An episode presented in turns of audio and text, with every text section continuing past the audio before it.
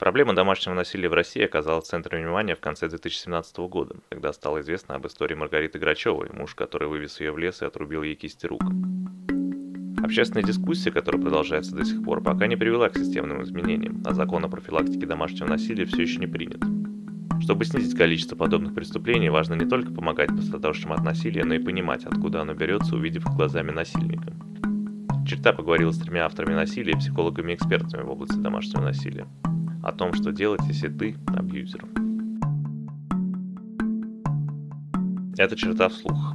Мы хотим, чтобы вы услышали эту историю. Первый раз.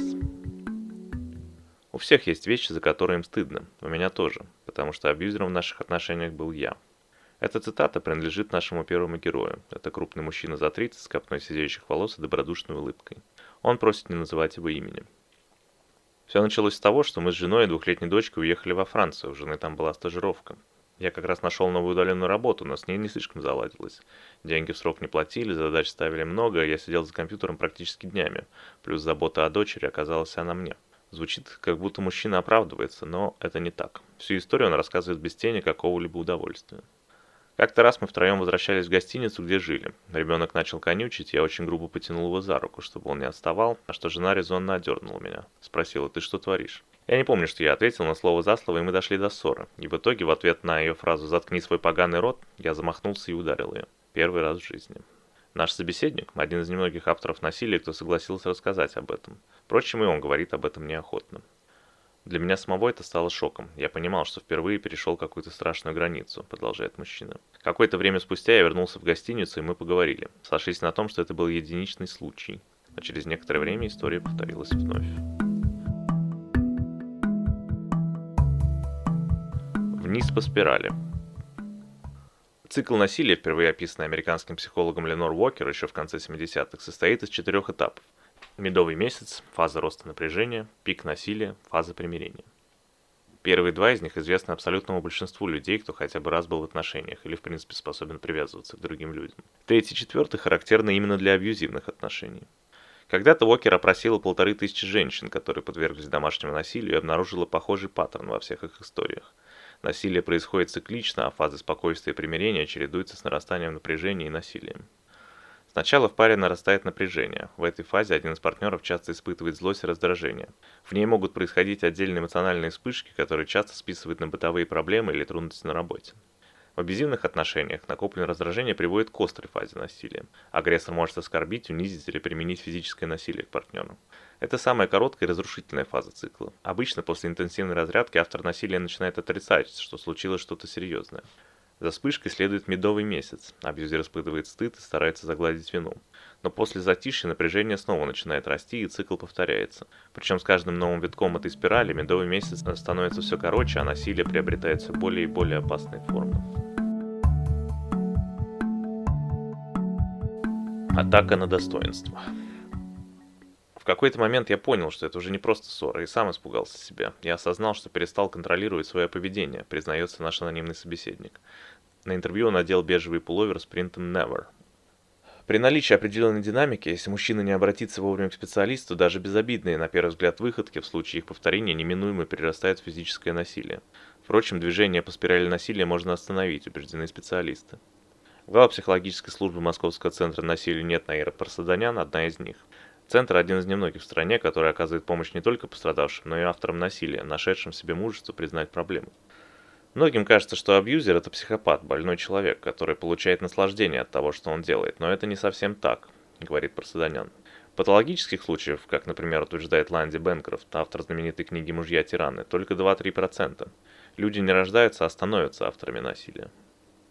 Насилие – это форма поведения, а не врожденный порог. Это то, чему мы научаемся, а вернее то, чему нас научают. Согласен с Парсаданян, ее петербургский коллега, психолог, специалист по коррекции деструктивно-агрессивного и насильственного поведения Центра альтернативы Станислав Ходский. В работе оба используют безоценочные термины. Автор насилия, актор насилия, человек склонный к. Причину объясняют так. Термины абьюзер или насильник не дают человеку шанса измениться. А они же настаивают, что у него такая возможность все-таки есть. Все начиналось, как и любые другие отношения. Разовые встречи, кино, сходим погуляем. То есть никакого абьюза и близко не было. Абьюз появился позже, рассказывает Павел, наш второй собеседник. Мы общаемся по зуму, опять анонимно. Для публикации парень просит называть его именно этим именем. Потом его начали злить самые простые вещи, и он начал позволять себе срываться по любому пустяку. Не так приготовлен омлет или не закрыт колпачок от пасты. Большинство историй насилия похожи друг на друга. За первым ты будешь делать так, как я сказал, очень скоро следует обесценивание, унижение, тотальный контроль и неуправляемая вспышка гнева. Механизмы, связанные с насильственным поведением, дающие знать о себе уже в взрослом возрасте, закладываются еще в раннем детстве, объясняют эксперты. Так вышло, что самый распространенный способ родительского управления поведением ребенка является насильственным, просто потому что насилие – это самый простой и эффективный способ управления другим человеком, если мы рассматриваем краткосрочную перспективу, объясняет Ходский. Человеку, склонному к абьюзивному поведению, сложно находиться в эмоциональной близости с другим человеком из-за его травматичного опыта, связанного с родителями, которые не справились с обеспечением его эмоциональной безопасности. Другими словами, ребенку, росшему в дисфункциональной семье, находиться в близости с родителями в детстве было попросту опасным. В зрелом возрасте это приводит к парадоксу. Быть с кем-то рядом страшно, но очень хочется. Автор насилия находит решение этого парадокса в том, чтобы обезвредить желанного партнера с помощью насилия, сломать его волю, переломить хребет. Насилие – это всегда атака на достоинство другого человека, какие формы бы оно ни принимало, заключает Ходский. Имея рядом с собой абсолютно послушного, зависимого человека, мужчина, склонный к насилию, может быть спокоен, пока близкий, под контролем, самому ему ничего не угрожает.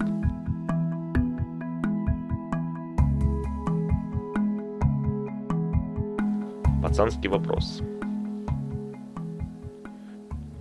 Если ребенок растет в семье, которая держится только на подчинении и наказаниях, он учится тому, что кто сильнее, тот и прав, говорит Ходский. Причем культурные установки, бытующие в обществе, только закрепляют родительское научение. Общество поддерживает в мужчине убеждение, что ему от рождения положены некие привилегии, которые в случае чего можно потребовать и силой, согласно сходским просаданян. Это убеждение, отмечает психолог, дает мужчине внутреннее разрешение на то, чтобы применять к окружающим насилие. Если у вас нет механизмов саморегуляции, навыков самоконтроля, если вас не научили справляться со стрессом, очень легко начать сливать этот стресс на близких, отыгрываясь на людях, которые не дадут отпора или сдачи, объясняет Парсаданян. Именно так работает, например, гендерное насилие, за которым стоят врожденное неравенство женщины и патриархат. Впрочем, гендерным фактором проблема не исчерпывается, хотя бы потому, что встречается в однополых парах семейное насилие не реже, чем в гетеросексуальных. Павел, чьи цитаты мы привели выше, гей, и ломал он не жен, а таких же парней, как он сам. Физически драк у нас не было, но со временем я научился действовать тоньше. Например, я умышленно делал партнеру больно во время секса, как бы по неосторожности, рассказывает Павел. Доходило до очень глубоких проникновений. Я делал это осознанно, зная, что он не посмеет даже на это пожаловаться.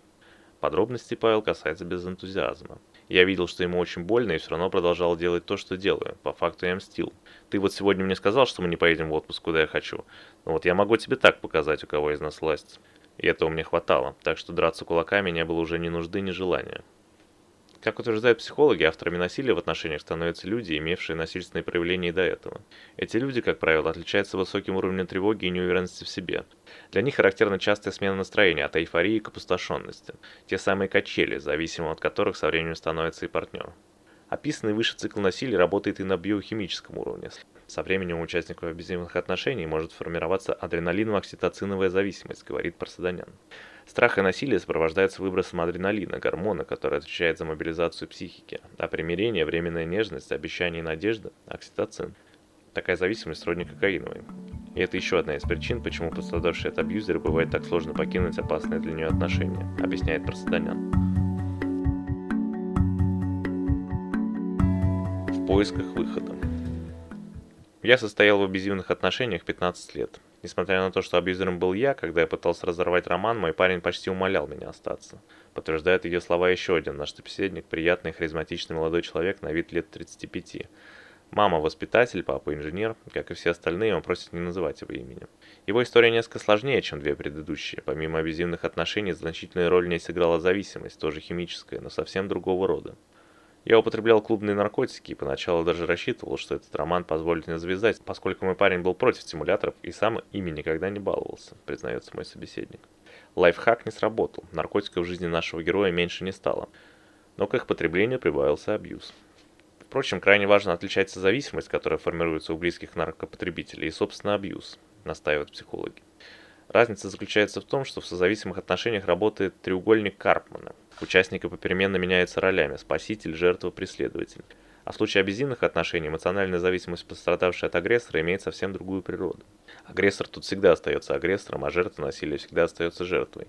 Роли за каждой сторон не меняются и жестко зафиксированы. Если в отношениях присутствует наркотик, оба явления могут накладываться друг на друга. Внешне все было идеально, все наши друзья были уверены, что мы чудесная пара. Но абьюз – это постоянное высасывание из партнера силы ресурсов. Я абьюзил его тысячи тонких и жестоких инструментов, которые со мной в детстве поделилась мама. Очень властная женщина, рассказывает парень.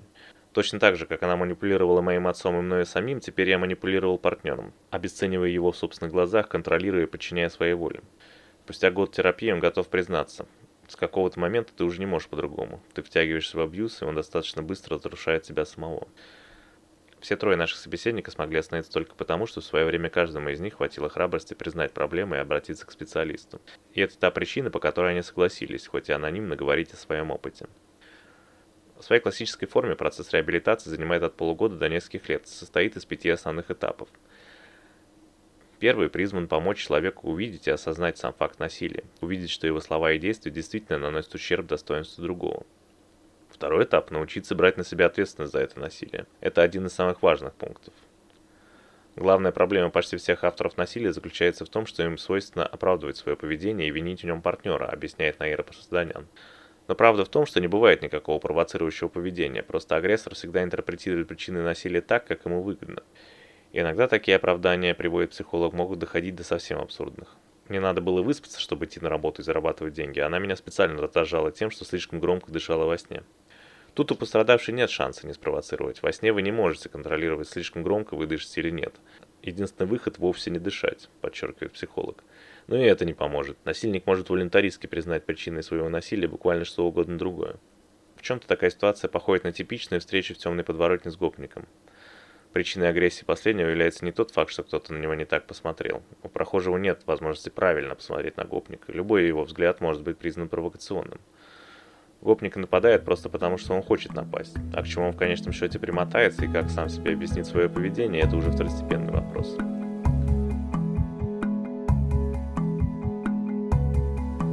На зло статистики. Третьим этапом, как правило, становится анализ прошлого опыта автора насилия. То есть насилия, пережитого им самим в детстве, а также работы с травмой. Психологу на этом этапе важно вместе с клиентом найти источники стресса, которые агрессор сливает на пострадавшую сторону и переработать их. Четвертый этап – анализ последствий насилия. При этом последствия могут быть как положительные, когда абьюзер сам приходит к тому, что не готов выстраивать отношения насильственным способом, так и отрицательные. Разрушение брака или отношений, травмы наблюдавших за абьюзом детей, астракизм семьи и родственников в отношении насильника. После того, как клиент осознает, как совершаемые им сейчас насильственные действия связаны с его предыдущим опытом, психолог помогает клиенту освоить практики ненасильственного поведения, учит его снимать стресс иначе, сохранять свое достоинство, отстаивать свое право, не прибегая к унижению близких и не причиняя вреда тем людям, которые его окружают. В настоящее время на оба огромных мегаполиса, Москву и Петербург, приходится всего два центра, работающих с авторами насилия по этой программе. Каждый из немногочисленных специалистов, работающих там, одновременно может вести не более 10-12 клиентов. Учитывая масштаб проблемы, это капля в море. Только по экспертным оценкам в России каждая пятая женщина в тот или иной момент жизни сталкивалась с физическим насилием со стороны супруга. Статистики относительно насилия и гибели партнеров в однополых парах в то же время просто не существует. Но очевидно, что и в том и в другом случае гибель в результате такого насилия – это лишь верхушка исполинского айсберга, реальный масштаб которого оценить в нашей стране вряд ли кому окажется под силу. Причем год от года ситуация становится только хуже. После курса психотерапии и смены работы вспышек насилия в нашей семье больше не повторялось. И хоть мне сперва было страшно обратиться за помощью, рассказывать все эти вещи незнакомому человеку, сейчас я уверен, что все это было не зря. Пусть мой путь занял далеко не один и не два месяца, говорит тот собеседник, чью историю мы рассказали первой. И добавляет, что с женой он до сих пор состоит в браке. Дочь успела подрасти и учится в школе, а о былом супруге, по его словам, стараются не вспоминать. О том же рапортуют и другие герои, утверждавшие, что помощь психолога сильно изменила их, научила справляться с гневом и не травмировать близких. На вопрос, сумели бы они самостоятельно выпутаться из ситуации, все трое отвечают отрицательно. Первый из них даже признается, что за все эти годы о случившемся он ни разу не говорил практически ни с одним из посторонних людей. Истории такого рода не из тех, что рассказывают за пивом. Как правило, о насилии говорит только пострадавшая сторона.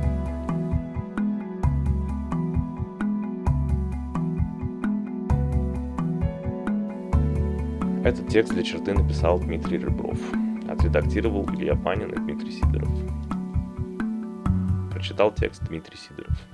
Его полную версию вы можете прочитать на сайте черта.медиа. Это проект о насилии в России и о том, что можно сделать, чтобы его стало меньше. Подписывайтесь на наш подкаст и социальные сети и рассказывайте о нас друзьям.